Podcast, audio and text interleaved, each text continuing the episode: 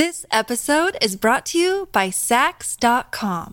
At Sax.com, it's easy to find your new vibe. Dive into the Western trend with gold cowboy boots from Stott, or go full 90s throwback with platforms from Prada. You can shop for everything on your agenda, whether it's a breezy Zimmerman dress for a garden party or a bright Chloe blazer for brunch. Find inspiration for your new vibe every day at Sax.com. This episode is brought to you by Visit Williamsburg. In Williamsburg, Virginia, there's never too much of a good thing. Whether you're a foodie, a golfer, a history buff, a shopaholic, an outdoor enthusiast, or a thrill seeker, you'll find what you came for here and more. So ask yourself, what is it you want? Discover Williamsburg and plan your trip at visitwilliamsburg.com. When you need mealtime inspiration, it's worth shopping Kroger, where you'll find over 30,000 mouthwatering choices that excite your inner foodie. And no matter what tasty choice you make, you'll enjoy our everyday low prices, plus extra ways to save, like digital coupons worth over $600 each week. You can also save up to $1 off per gallon at the pump with fuel points. More savings and more inspiring flavors make shopping Kroger worth it every time. Kroger, fresh for everyone. Fuel restrictions apply. Hola, esto es New Books Network en español. Buenas tardes, mi nombre es Santiago Fouz Hernández, eh, trabajo en la Universidad de Durham y es un gran placer estar hoy con, todos ustedes para presentar el libro Vigas Luna, el gran fabulador, sueños, obsesiones y algunas otras ibéricas perversiones, recién publicado en la editorial Laertes, en conversación con su autor, Gonzalo Pavés, y también con otra especialista en Vigas Luna, Carolina Sanabria, de la Universidad de Costa Rica, a los que pasaré a presentar en un momento. Aprovecho para aclarar que este canal de estudios ibéricos de New Books Network en español es una colaboración con Ibéricos, una iniciativa independiente que tengo el placer de coordinar con mi colega de la Universidad de Viena, Esther Jimeno Ugalde aprovecho para invitarles a que se suscriban también a nuestro canal de Play Ibéricos. Carolina Sanabria es catedrática en la Universidad de Costa Rica, obtuvo su doctorado en Comunicación Audiovisual y Publicidad por la Universidad Autónoma de Barcelona, ha publicado cuatro libros monográficos, Vigas Luna, El Ojo Voraz, publicado en la ERTES en 2010, Contemplación de lo íntimo, lo audiovisual en la cultura contemporánea, publicado en Biblioteca Nueva en 2011. Adaptaciones literarias, tres obras maestras de Alfred Hitchcock, publicado en JC Ediciones en 2013. Y Ofelia Fementida, transescrituras en la pintura, la literatura y el cine, también publicado en la ERTES en el año 2019. Gonzalo Pavés Borges, el autor del libro que presentamos hoy, es doctor en Historia del Arte y profesor titular de Historia del Cine y otras artes audiovisuales en el Departamento de Historia de Arte y Filosofía de la Universidad de La Laguna. Sus principales líneas de investigación son el cine clásico americano, el cine español contemporáneo, en la que ha prestado una especial atención a la obra cinematográfica de Vigas Luna y también en historia del cómic ha formado parte del proyecto de investigación I más D más I, Sociedad, Democracia y Cultura en el cine español en la era socialista, 1982-1996, y actualmente del titulado Desplazamientos, Emergencias y Nuevos Sujetos Sociales en el cine español, 1996 a 2011. Además del libro que presentamos hoy en New Books Network en español, es autor de los libros El cine negro de la RKO, En el corazón de las tinieblas, publicado en TIB en 2003, eh, y Perdición, publicado en Now Libres, está en prensa en estos momentos, y es además coordinador de Ciudades de Cine, publicado en Cátedra en 2014, y de Frankenstein, un mito literario, en diálogo con la filosofía, las ciencias y las artes, publicado en Berenice en 2018. Ha participado en las obras colectivas Imágenes de la muerte, estudios sobre arte, arqueología y religión, Historia del cine en películas 1970-1979, trayectorias, ciclos y miradas del cine español, además de imaginarios y figuras del cine de la posttransición y el legado cinematográfico de Vigas Luna. Forma parte de los consejos de redacción de Latente, revista de historia y estética del cine y fotografía, y también de Neuróptica, estudios en el cómic. Pasamos a la primera pregunta y le doy el paso a mi compañera Carolina Sanabria, cuando quieras. Muchas gracias, Santiago. Encantada. Voy a empezar con una primera que tiene que ver con este proyecto académico de esta índole, eh, que normalmente suele venir precedido por un interés concreto, particular.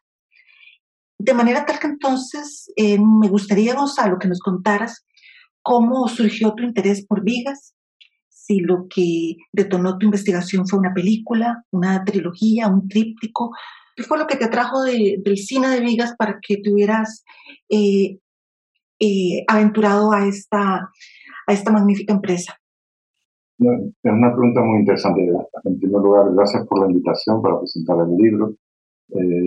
Mm, cuando pensaba en esta pregunta, la primera cosa que se me vino a, la mente fue una imagen, curiosamente. Eh, cuando, creo que era cuando estudiaba, o quizás un poquito antes, eh, llegó a mí una revista, seguramente por todos conocidos, que es dirigido por, en cuya portada estaba eh, Ángela Molina encarnando el personaje de Lola. Curiosamente esa película no la llegué a ver hasta muchos años después pero esa portada se me quedó grabada en la, en la, en la mente, ¿no? Y recordaba que ese fue quizás mi primer contacto con Vigas Luna, porque la primera película que vi de él eh, fue Las Edades del Urú, ya muy tarde. Yo no vi Bilbao o Caniche en su momento porque eh, en las islas eh, la distribución de determinado material cinematográfico era bastante irregular y bastante eh, difícil de acceder a él. Eh, sí recuerdo que en ese momento, y especialmente con Jamón Jamón, que fue para mí una revelación, porque encontré en Vigas Luna unos intereses, eh, una forma de contar historias que me parecía singular, que estaban muy lejos de lo que yo entendía que era el cine español. Me pareció desde entonces que era una personalidad cinematográfica en sí misma y que tenía una, eh, ya entonces me pareció eh, eh, que tenía una, una potencia visual, que tenía, una capacidad para crear imágenes que me, realmente me llamaron la atención. ¿no? Quizás porque por mi formación como historiador del arte, el tema de las imágenes es algo que tengo muy presente y me parece que en eso hay muy pocas muy pocas personalidades en el cine español contemporáneo que se puedan equiparar en este sentido. Y eso fue lo que de alguna manera detonó eh, mi interés por Vigas Luna. También, por supuesto, eh, su forma bastante peculiar de afrontar el erotismo, que creo que eh, lo entiendo perfectamente, ese interés, esa, especialmente la mezcla entre gastronomía, esas reflexiones que hace de la gastronomía y el erotismo me parece que son muy interesantes y que toca, creo que Vigas Luna en ese sentido, cuando hace este tipo de reflexiones, toca una tecla que eh, me parece que acierta en lo que está diciendo. Eh, y son temas que a mí me resultaron lo suficientemente subyugantes como para poderme meter en su cine hace ya también unos cuantos años y tratar de eh, entenderlo un poco mejor desde dentro. Muchas gracias, eh, Gonzalo, por, por, esta respuesta tan, tan interesante. Eh, yo, antes de entrar en detalle en, en, el libro en sí, los distintos capítulos, tengo una, una curiosidad con respecto al, al, tema del libro, ¿no? que es un, director de cine, Vigas Luna. como sabes, como sabemos todos, los estudios de cine de autor, incluso de género, eh, o eh, incluso de cines nacionales, em, han perdido cierta em, relevancia, se podría decir, según en algunos sectores, desplazados tal vez por estudios de cine más eh, centrados en ideas abstractas, teóricas em, o ideológicas. Em, los que estamos aquí presentes, tanto Carolina como tú como yo, trabajamos eh, en un director, en Vigas Luna, y tenemos claro por qué es importante ¿no? este tipo de, estudio. ¿Podrías em, explicar a, quienes nos oigan por qué es importante trabajar sobre un director e incluso sobre el cine de autor más, más en general?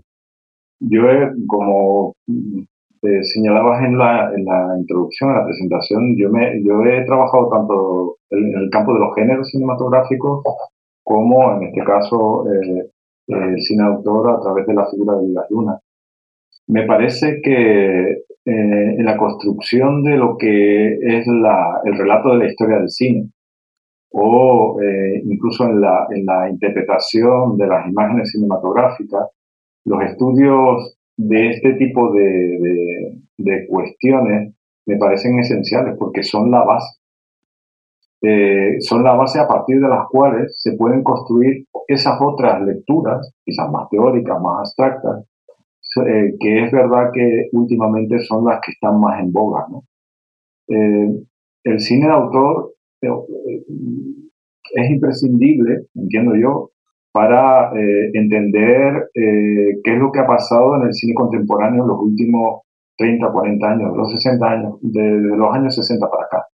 Es imposible comprender eh, la, digamos, la, la, evolución del cine contemporáneo en esas décadas sin tener en cuenta las enormes aportaciones que hicieron determinados autores. Estamos hablando de, gente tan importante como piensen los, los autores de la Nouvelle del cinema en los años 60, las figuras de Pasolini, Fellini, el propio Buñuel, ¿no?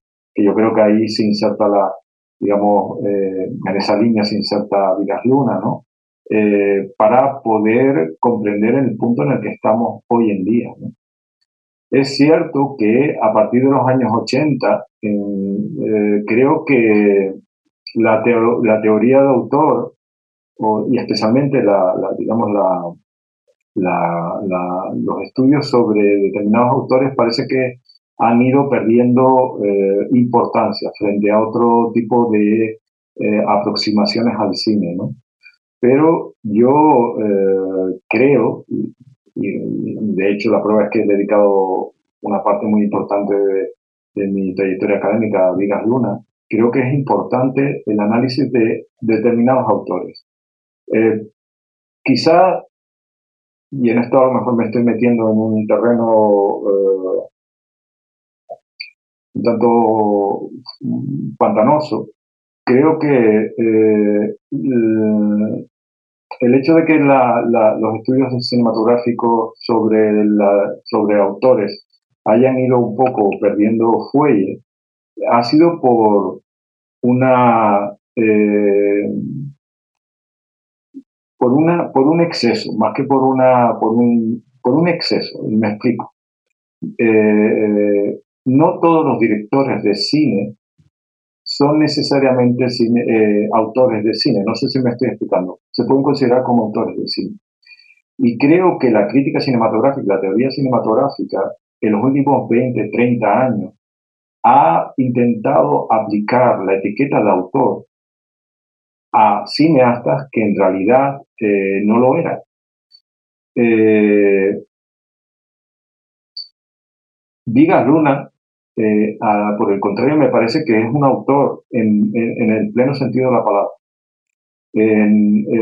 creo que Santiago, en algún momento tú has comentado la importancia de los colaboradores en el cine de Vigas Luna. y la, por ejemplo, citabas la importancia de, de su directora de casting, por ejemplo, o de la presencia de las guionistas.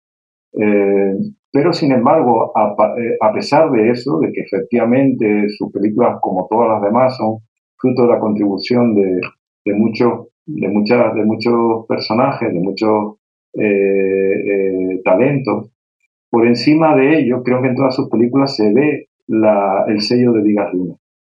Por eso es interesante descubrir esas figuras y desvelar que efectivamente hay algunos personajes que logran trascender el carácter colectivo que tiene el cine e imponer su sello.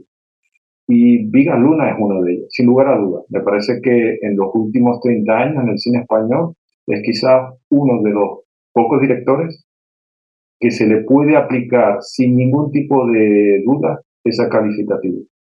Muchas gracias, Gonzalo. En este sentido, el primer capítulo de tu libro, que titulas Flying to the Moon, establece una relación estrecha entre la vida y la obra de Vigas Luna. Y em, aunque eh, dicha relación queda muy clara en el capítulo, para los que nos estén escuchando y que tal vez se pregunten por qué es importante hablar de la, de la vida del director en, en, el primer capítulo del libro, ¿podrías explicarnos, explicarnos un poquito más por qué esta eh, aproximación semi-biográfica es importante para los estudios de cine y más en concreto para el, estudio del cine de Vigas Luna? Eh, te podría responder que no sé si e, este tipo de aproximaciones son importantes para el estudio, para eh, los estudios de cine. Sí tengo claro que es importante para el estudio del cine, del cine de Vigas Luna. Y eso es algo que fui descubriendo poco a poco.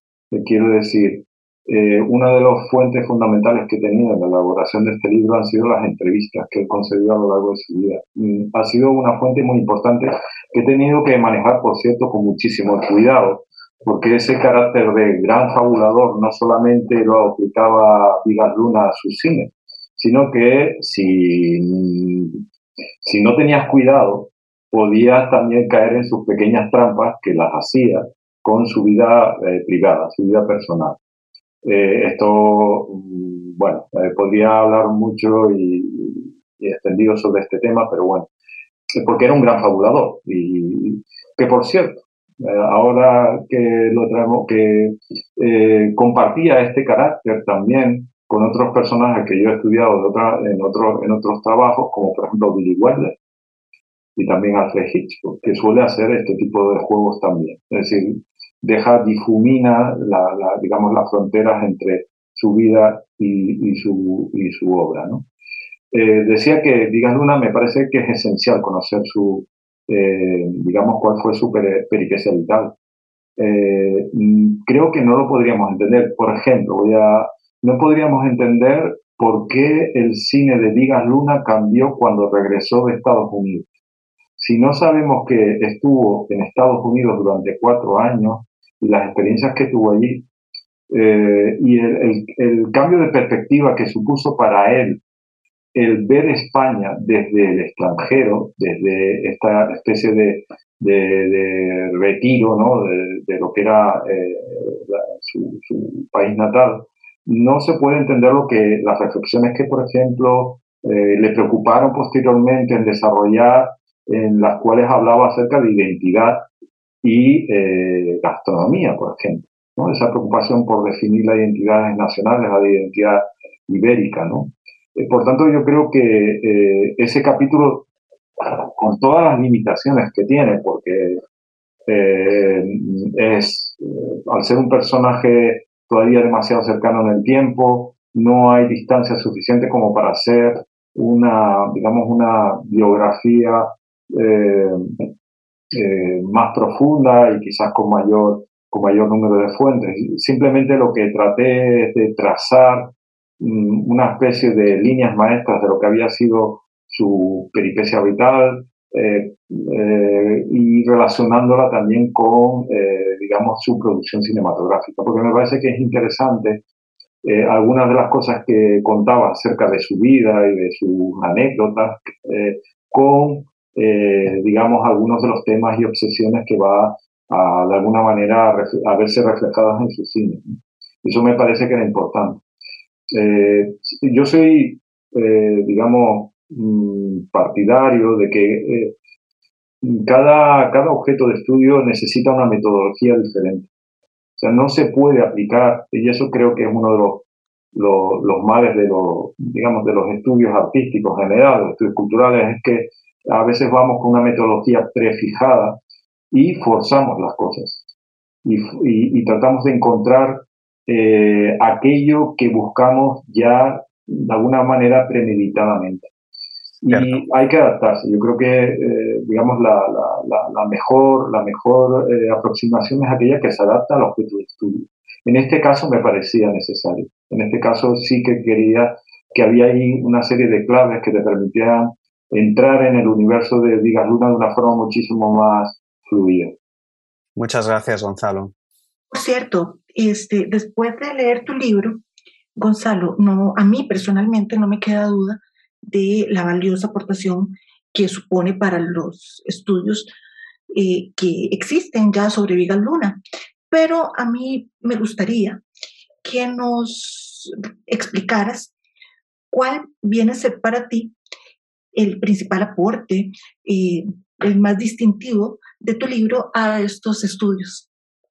Quizá, Carolina, creo que, que, es eh, la mirada desde donde miro, a, desde donde la mirada que proyecto sobre Vigas Luna, es decir, el enfoque eh, frente a otras aportaciones que se han realizado anteriormente, eh, en la cual, eh, y creo que eran necesarias además, se llevó a cabo un análisis cronológico de toda la producción cinematográfica de Vigas Luna.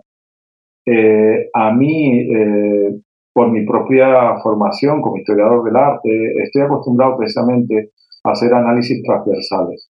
Es decir, cuando me acerco a un autor, eh, me interesa para poderlo conocer e intentar eh, eh, establecer cuáles son las constantes estilísticas, narrativas, temáticas que se presentan a lo largo de todas las películas.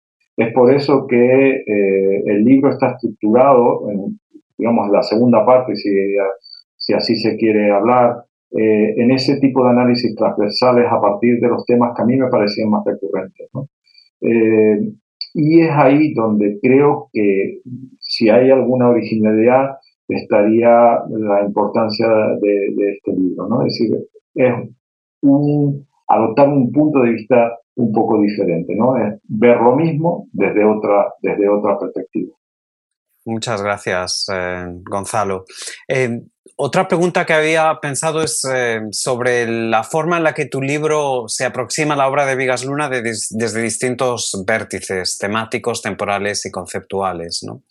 Estructuralmente, aunque desde luego que no sigues un orden cronológico en el análisis de su producción cinematográfica, sí es verdad que comienzas tu análisis con un estudio muy detallado de su ópera prima, Tatuaje, eh, lanzada en el año 1976, y terminas con un capítulo dedicado a sus, dos, últimas películas, que fueron estrenadas en 2006 y en 2010, Yo soy la Juani y Didi Hollywood.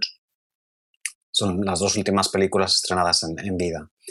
Eh, sin desvelar demasiados ejemplos por ahora, ¿podrías explicarnos cuál fue tu criterio tanto para la selección del material de estudio como para la estructura del mismo? Yo, yo quiero pensar eh, que, que la estructura se organizó orgánicamente. No le impuse al libro una estructura prefijada eh, porque me parecía que no respondería ni siquiera al espíritu eh, de Vigas Luna, que fue construyendo su filmografía también de esta manera.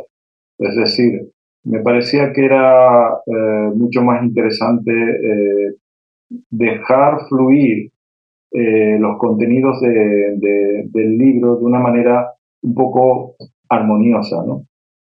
Eh, para trabajar en, el libro, como ya he señalado, me interesaban sobre todo las fuentes directas, aparte de las propias películas, digamos las entrevistas, porque me di cuenta en el análisis de, de la, de la, de la hemerografía y de, los libros que se han publicado donde él hablaba con su propia voz, que efectivamente eh, había ya eh, en él algo que anunciaba algunos de los temas que se pedían ver en las películas. Me parecía que era interesante, interesante poner de relieve que efectivamente temas como eh, el gastroerotismo o la relación de la comida también con la identidad cultural, eh, la identidad nacional, estaban muy presentes no solamente en aquellas películas que era evidente, estamos hablando fundamentalmente de la trilogía ibérica, sino también en otras que eh, aparentemente nada tenían que ver con esos intereses. Eso es lo que me permitió progresivamente, y tengo que confesar que la, estructura fue eh, eh, surgiendo, ¿no? emergiendo, creo que es el, verbo correcto, emergiendo a medida que iba profundizando en la obra de Vigas Luna. en el análisis de sus películas.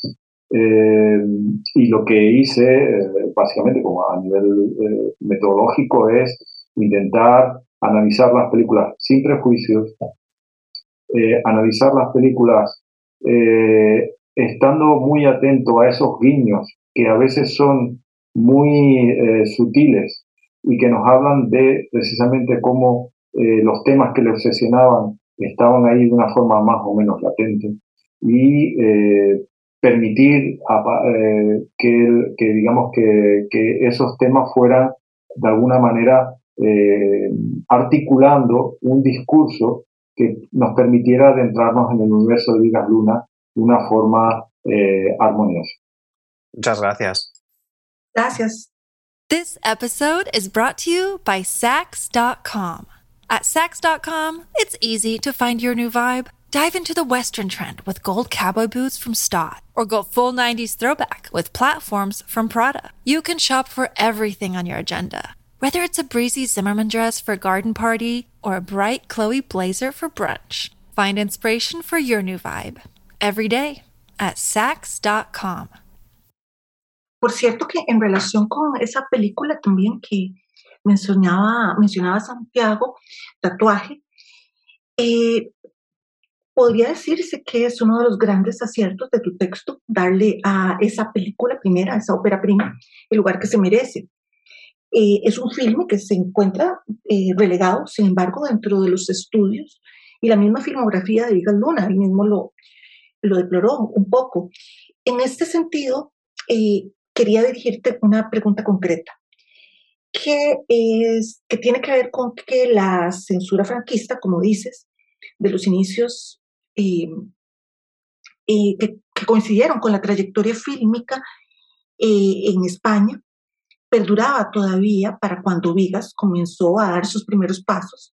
Y en ese capítulo que se llama Duelos y Quebrantos, comentas las dificultades por las que la censura previa había llegado a realizar sus objeciones, como el hecho, por ejemplo, que destacas de que un personaje decía coño y que se eh, viera un pene en un retrato.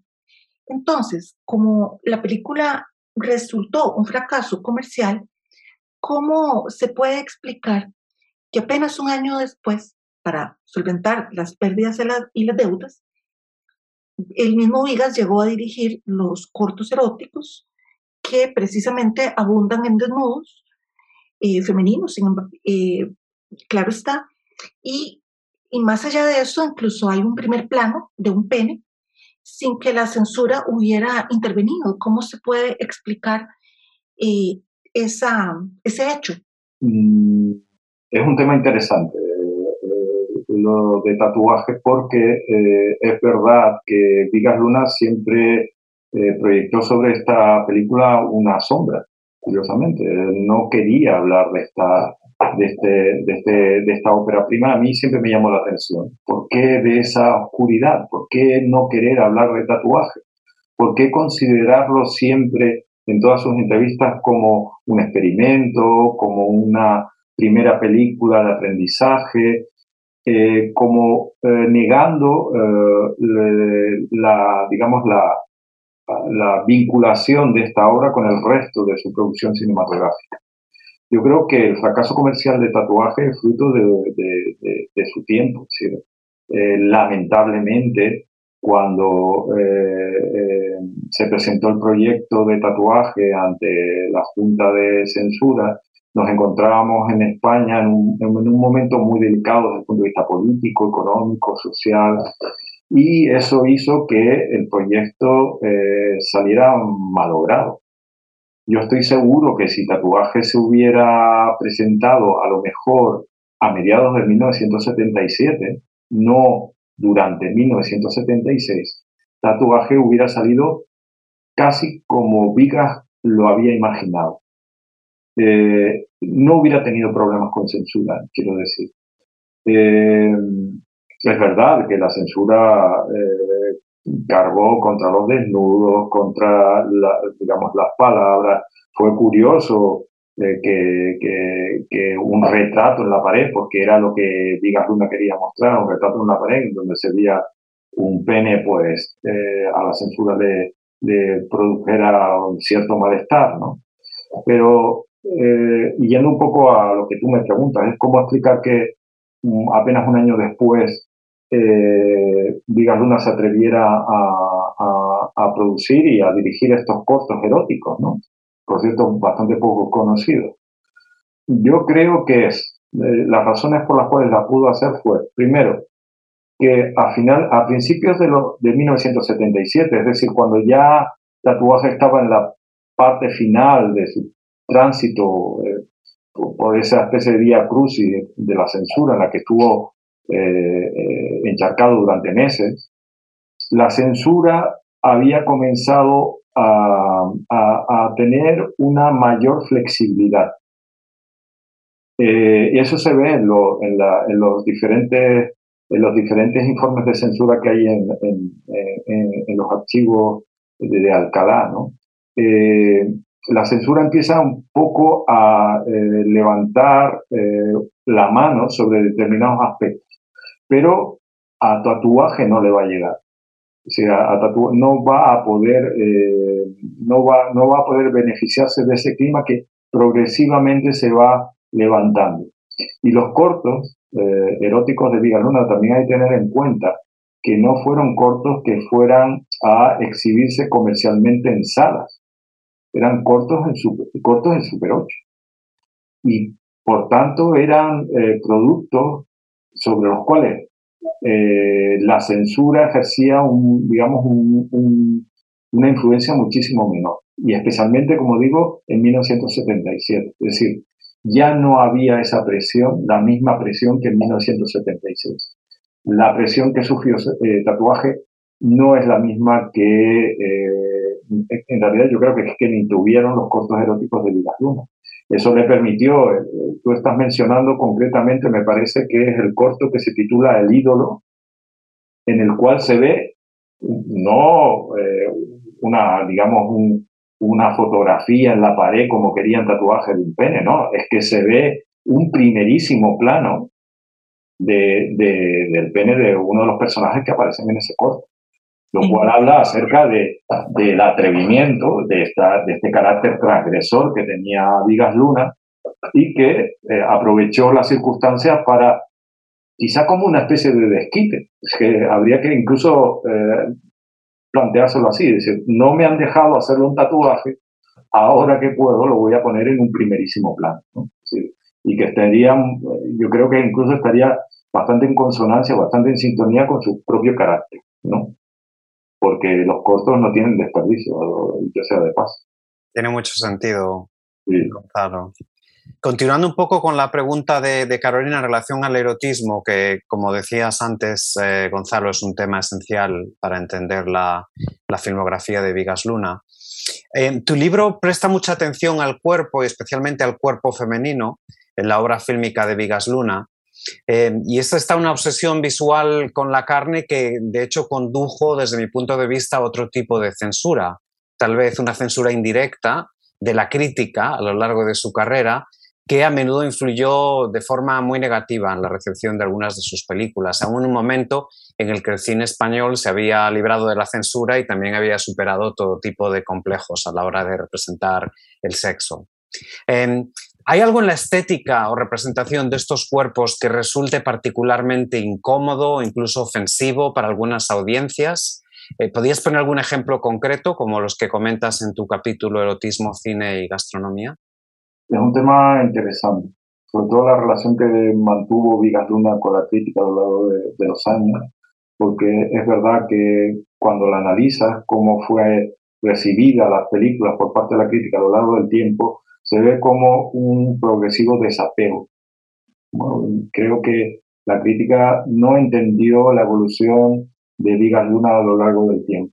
Eh, lo recibió quizás porque, porque eh, se produjo en un momento de, de, explosión de libertad, de final de la censura, me estoy refiriendo a Bilbao, a Caniche, ¿no? que la censura sí que vio en él un, un potente autor, un joven autor, un nuevo talento que, que estaba, eh, digamos, en sintonía con, con, el signo de los tiempos, pero progresivamente, a medida que fue avanzando los años, pues eh, recibió críticas muy duras. Estoy recordando, por ejemplo, cómo se recibió eh, las edades de Lulú. casi, se, casi parecía que había traicionado ese espíritu con el que se había presentado en los años 70. ¿no? claro, es que Díaz Luna tenía imágenes, como ya he dicho, muy potentes, ¿no? Incluso Bilbao, eh, creo que Carolina lo, analiza muy bien en su libro, eh, esta escena en la cual se produce el rasuramiento de, del pubis del personaje de Bilbao en la película, pues en aquel momento también fue causó un escándalo notable, cosa que Vigas yo creo que perseguía, sin duda a dudas, ¿no? Estoy pensando en las edades de Lulú, en los títulos de crédito, hoy no podrían ser filmados. Estoy absolutamente, si se acuerdan, ¿no? Es un título de crédito en el cual se ve eh, el sexo de, una niña, en la cual, de una manera muy sutil, van cayendo polvos de talco. Eh, algo que parece absolutamente inocente, Vigas Luna lo hace de una manera intencionada. Eh, estoy pensando, por ejemplo, en, eh, la propia escena de La Tete y la Luna, ¿no? en la que vemos a Tete con la, boca abierta, esperando como si fuera eh, un rompimiento de gloria, ¿no? que llegue ese chorro de leche a su boca y lo desborde. ¿no? Son imágenes tan, tan, tan eróticas, tan potentes, pero que si uno no comprende la lógica que hay detrás de esas imágenes, eh, puedo entender, pero no comprender, el, escándalo o la inquietud que pueda producir en determinados, eh, en eh, espectadores. ¿no? Porque es cierto que Vigas Luna siempre transitó una especie de línea muy, muy, muy fina entre lo vulgar y lo sublime sobre todo en las representaciones eróticas. Estoy pensando, por ejemplo, ese otro momento que a mí me parece muy, muy eh, pregnante, ¿no? Muy, que es el momento en el que en Bilbao eh, eh, Leo derrama sobre, sobre el trasero de, María, creo que se llamaba el personaje, ¿no? Y claro, esas imágenes tienen una poesía, para mí son imágenes poéticas eh, que rayan lo sublime. Eh, y entiendo perfectamente la, digamos, la carga erótica y el, bofetón que intenta eh, de alguna manera hacer, ¿no? O darnos a los espectadores, ¿no? que me parece que está hablando acerca de cuál es su actitud como artista porque eh, Luna era un artista, eh, eh, digamos, en, digamos en, toda su, en todo el sentido de la palabra. Un artista contemporáneo, un artista que trataba de hacernos sentir cosas, ¿no? movernos por dentro. Y con estas imágenes, sobre todo con aquellas que tienen que ver con el erotismo, es que son realmente fabulosas, ¿no? O esa otra, estoy pensando, ahora, claro, empiezan a venirme todas esas imágenes como un torrente, ¿no? Ese momento para diferenciar el carácter de los dos personajes de Jamón Jamón entre José Luis y el personaje que interpreta Bardem cuando eh, eh, están eh, sorbiendo los pezones de Penélope, ¿no? Como a través del el sabor que sugiere a uno y a otro, los está caracterizando como personajes, ¿no? como estereotipos, ¿no? que al fin y al cabo son estereotipos de una España, la España moderna y la España tradicional, pero son tan, tan, tan lúcidos, son metáforas tan lúcidas que eh, resultan enormemente poéticas, por, eso decir, aunque entiendo que ah, haya sectores del público que esto no, no, no lo comprendan.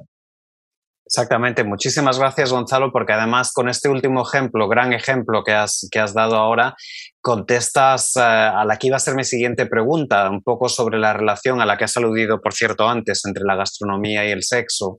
Y precisamente, pues se me ocurre que dos capítulos seguidos en tu libro que funcionan realmente muy bien en el orden en que los presentas, eh, que es el capítulo de pezones alineados en el que te centras más sobre el, sobre el sexo, eh, y luego un suculento arroz identitario en el que explicas más la identidad nacional, eh, funciona muy bien con la relación, el, enlace del, erotismo. ¿no? El ejemplo que acabas de dar es realmente ilustra de forma muy clara esa relación. No sé si quieres brevemente añadir algo más sobre este tema, ¿no? Como has hablado antes del erotismo gastronómico, ¿no?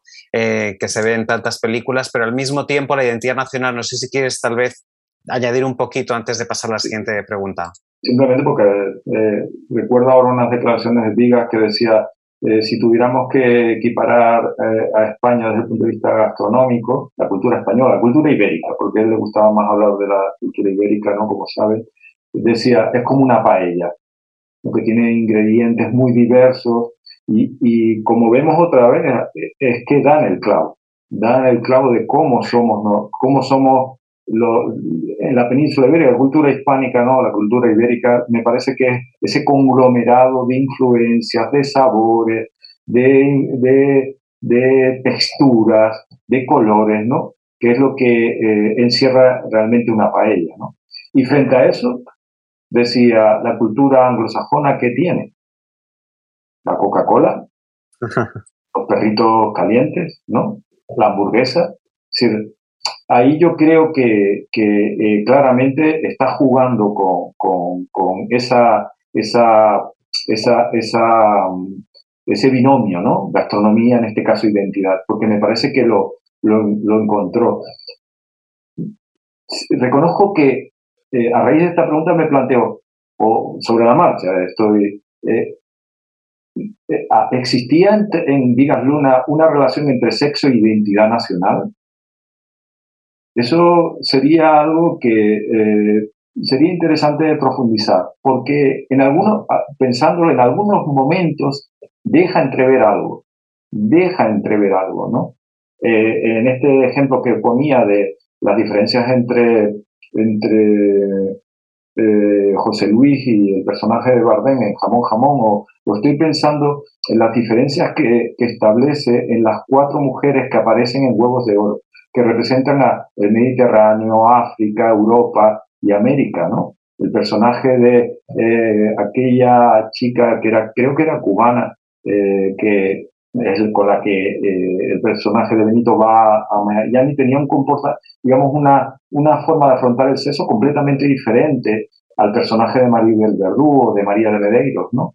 Sin duda, lo, interesante ahí, Gonzalo, es que también los hombres, ¿no? Cada uno va representando una, una identidad nacional. Pero incluso lo que has dicho ya de la censura, yo, yo siempre he pensado que la filmografía de Vigas Luna, al cubrir de hecho tantas décadas, desde los años 70 hasta casi hasta la actualidad, vas viendo un poco la historia del, de España, pero también las, las, distintas actitudes que ha habido hacia la representación del sexo. ¿no? Y yo creo que precisamente el capítulo que mencionabas antes de tatuaje y toda la censura, eso en sí relaciona la identidad nacional indirecta o directamente con, con el sexo. ¿no? Sí, muchas gracias. Carolina. Bien, hablando en relación con lo que mencionaba eh, Gonzalo, de las imágenes potentes, eh, yo me, me, me viene a la cabeza otro tipo de imágenes, siempre potentes, pero esta vez de tipo onírico. Y en el capítulo Mientras sueña la luna, hablas de la sugestiva relación del surrealismo, otro de los aspectos que tiene el libro, eh, muy bien destacado, por supuesto, con la producción de vigas, y destacas algunas secuencias de sueños. Es una relación muy interesante porque te centras en personajes como Lola, Benito, Silvia, la Juani y los explicas y comparas sus elementos.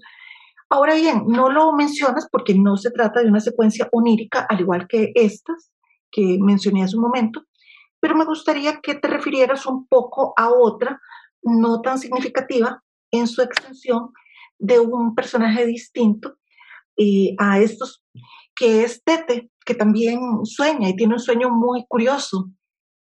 Sí, es cierto. Estuve, tengo que reconocer que estuve mm, dudando sobre qué hacer con la luna durante mucho tiempo, mm, sin incluirlo dentro de este capítulo. No, no sabía muy bien cómo, cómo encajarlo porque mm, es que yo creo que la teta y la luna es una ensoñación, es producto de la imaginación del niño. Es decir, merecería un capítulo dedicado única y exclusivamente a analizar la teta de la luna desde esta perspectiva.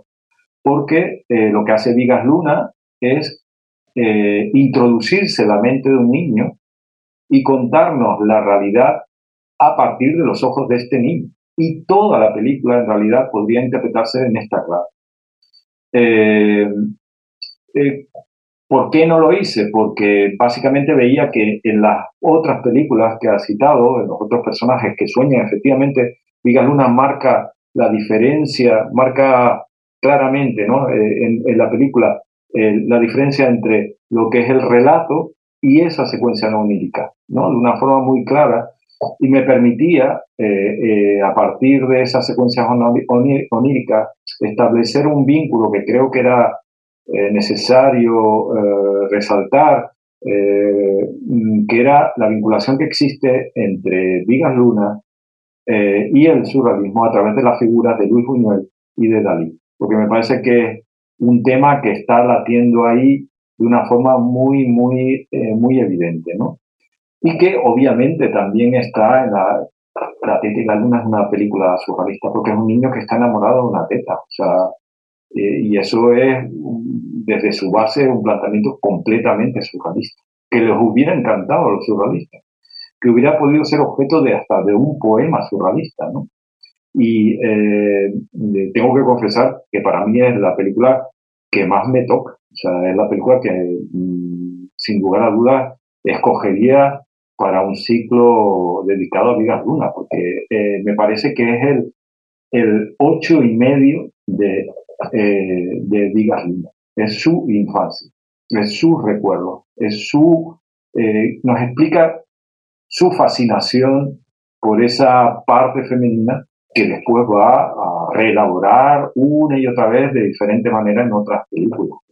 Gracias, Gonzalo. Vamos eh, acercándonos ya al final de esta entrevista sobre tu nuevo libro, Vigas Luna, el gran fabulador. Y como forma de cerrar el círculo, de alguna forma, volviendo ya a cuestiones de cine de autor, cabe destacar que con mucho el capítulo más extenso de tu libro, de casi 60 páginas de extensión, se titula Con voz propia.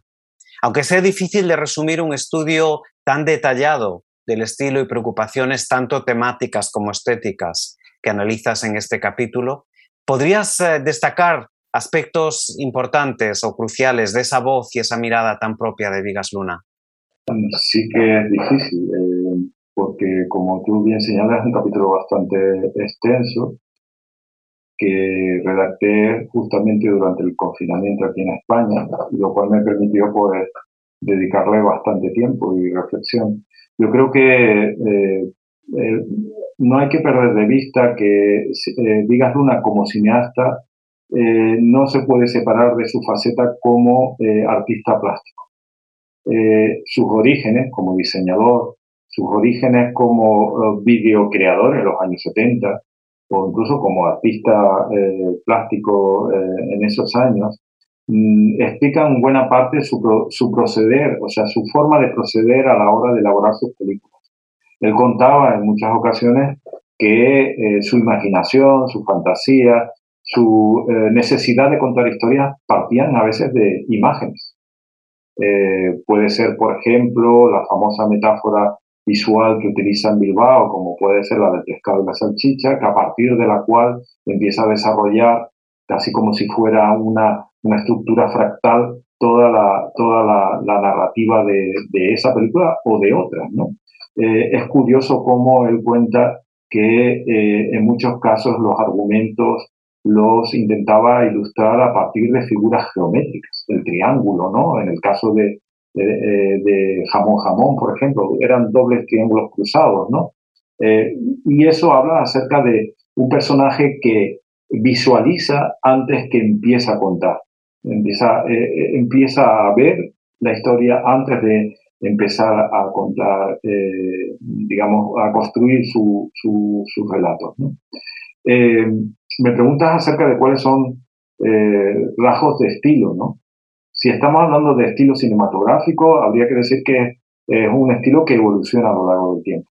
en los primeros años, estamos hablando sobre todo de la película Bilbao y Caniche, yo creo que está muy influido todavía por el underground, por las vanguardias cinematográficas, tiene, eh, digamos, desde el punto de vista del montaje, un montaje que tiende más hacia a ser analítico y eh, progresivamente Vigas Luna va abandonando esa, esas aristas cinematográficas, esa, digamos, modernidad, y lo pongo entre comillas, para ir adquiriendo una mayor, un mayor clasicismo. Eh, podríamos decir, y creo que eh, lo utilizo, la expresión de underground, a un clasicismo muy atenuado, porque Vigas Luna nunca llegó a entregarse eh, totalmente a un, lenguaje absolutamente comercial. Siempre eh, intentaba imprimir su sello en todos los proyectos que, en los cuales se adentraba. ¿no? Y uno de los aspectos donde, donde esto se ve claramente eh, y, un poco enlazando con la pregunta anterior, es precisamente la secuencia onírica. Es como el espacio donde yo construyo de la manera como a mí me gusta construir, ¿no? Y me parece que eso es un aspecto eh, interesante, ¿no? Esa evolución que se produce a lo largo del tiempo que él hablaba de cómo fue de la, de la oscuridad hacia la luz, ¿no? Digamos, que utilizaba esa metáfora, la utilizaba en, muchísimas ocasiones, y que reflejaba esa evolución progresiva que, por cierto, los críticos nunca entendieron y eh, siempre se lo hicieron ver, ¿no? De como que había eh, traicionado también en este aspecto sus eh, brillantes inicios, ¿no? Muchas gracias. gracias. Gonzalo. Para terminar, este, ¿podrías decirnos qué proyectos tienes entre manos en estos momentos a dónde te han llevado estas investigaciones sobre Vida Luna de cara al futuro? Quizás lo más importante, creo, para mí, a nivel eh, profesional, académico, creo que es que el, Vigas Luna me ha iluminado. Eh, no quiero utilizar el término epifanía o, ni que haya sido una revelación, pero sí que me ha permitido eh, ver las la, enormes potencialidades que tiene el estudio de determinados autores desde esta perspectiva, ¿no? desde una perspectiva intentando analizar cuáles son esos elementos que se repiten de película a película, porque nos ayudan a tener al menos una visión panorámica del personaje o del cineasta. En ese sentido, eh, también me tengo que declarar como huérfano. ¿no? Cuando uno cierra una especie de etapa, da la impresión de que siente que algo falta. ¿no? Eh, no obstante, tengo que decir que eh, voy a empezar a, trabajar también en algunas eh, en algunas de las películas que se, se, estrenaron posteriormente a la muerte de Vigas Luna. Me interesa muchísimo, sobre todo Segundo Origen, porque es una película que, mm, de la cual poco pude abundar en el libro y sobre todo porque Vigas Luna aborda un género como era la ciencia ficción aportando una distopía, porque de, alguna manera, segundo día, origen una distopía, pero al contrario de lo que suele ser eh, habitual en las distopías cinematográficas o literarias, la distopía que plantea Vigas Luna, o sí, Vigas Luna, porque en realidad estuvo implicado en el proyecto casi hasta el final de su vida, eh, es una distopía con final feliz, porque tiene, es un final esperanzador, ¿no? Frente a las utopías más oscuras que, que se han planteado en el cine en otras ocasiones, me parece que hay ahí algo que conecta mucho con sus intereses finales en la última etapa de su vida, con el huerto, la ecología, el medio ambiente, la comida saludable. Yo creo que está ahí, eh, de alguna manera, encerrada en el segundo origen. Y también tengo que, un poco eh, eh, inspirado por él, eh, estoy también viendo la posibilidad, ya con, otros, con otra compañera, es posible que nos, nos adentremos en el mundo de otra, de otra figura importante dentro del panorama cinematográfico español, que es Isabel Coixet. Me parece que también es una directora que no ha sido demasiado reconocido dentro de los estudios académicos españoles, precisamente porque va por libre, igual que Vigas Luna. Me interesan estas personas que se salen un poco de la corriente, ¿no? Y podría ser mm, una, una personalidad que, en la cual me vaya a sumergir en los próximos años. ¿no? Excelente, pues muchísimas, muchísimas gracias. Gracias, Gonzalo. Gracias a ustedes. Yo aprovecho para, agradeceros a los dos, tanto a, la catedrática Carolina Sanabria como al profesor Gonzalo Pavés y autor de este fantástico libro del que hemos tenido ocasión de hablar hoy y que les recomendamos desde New Books Network en español y también desde el podcast El legado cinematográfico de Vigas Luna. Eh, con el que además estrenamos temporada, una temporada que se abre con, con esta entrevista con Gonzalo Pavés, pero que va a estar eh, llena de entrevistas con colaboradores y sobre todo colaboradoras del cine de Vigas Luna. Eh, deseando un gran éxito y el impacto que se merece este libro, eh, les emplazamos al próximo episodio, tanto del legado cinematográfico de Vigas Luna, que será en el nuevo año, como también de New Books Network en español, tanto en este canal de estudios ibéricos como el canal de cine, a través del cual tal vez han tenido acceso a esta entrevista.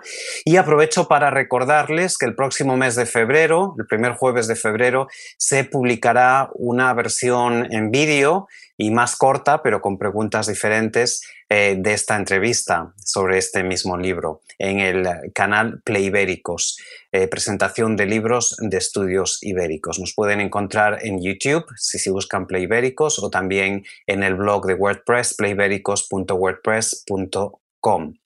Como digo, una entrevista en vídeo que estará disponible a partir de febrero. Eh, como saben, Playbéricos colabora con New Books Network y esta entrevista ha sido una de estas colaboraciones.